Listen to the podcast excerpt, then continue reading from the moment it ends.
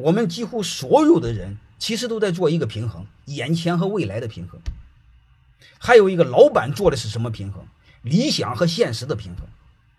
我们太多的草根屌丝太容易找我现实太怎么着，太是怎么着，我现实各方面不允许，我现实要允许比马云，纯粹是。几乎所有的人都是在理想和现实、眼前和未来之间寻求一种平衡，在夹缝中寻生存。我常说的一句话是：又要仰望星空，嗯，又要脚踏实地，又要一头拱地，永远是这样。两个缺一不可。但是我们太多的草根，你会发现，他太多的是基于现在谈现在，你给他谈一点明天，他都不行。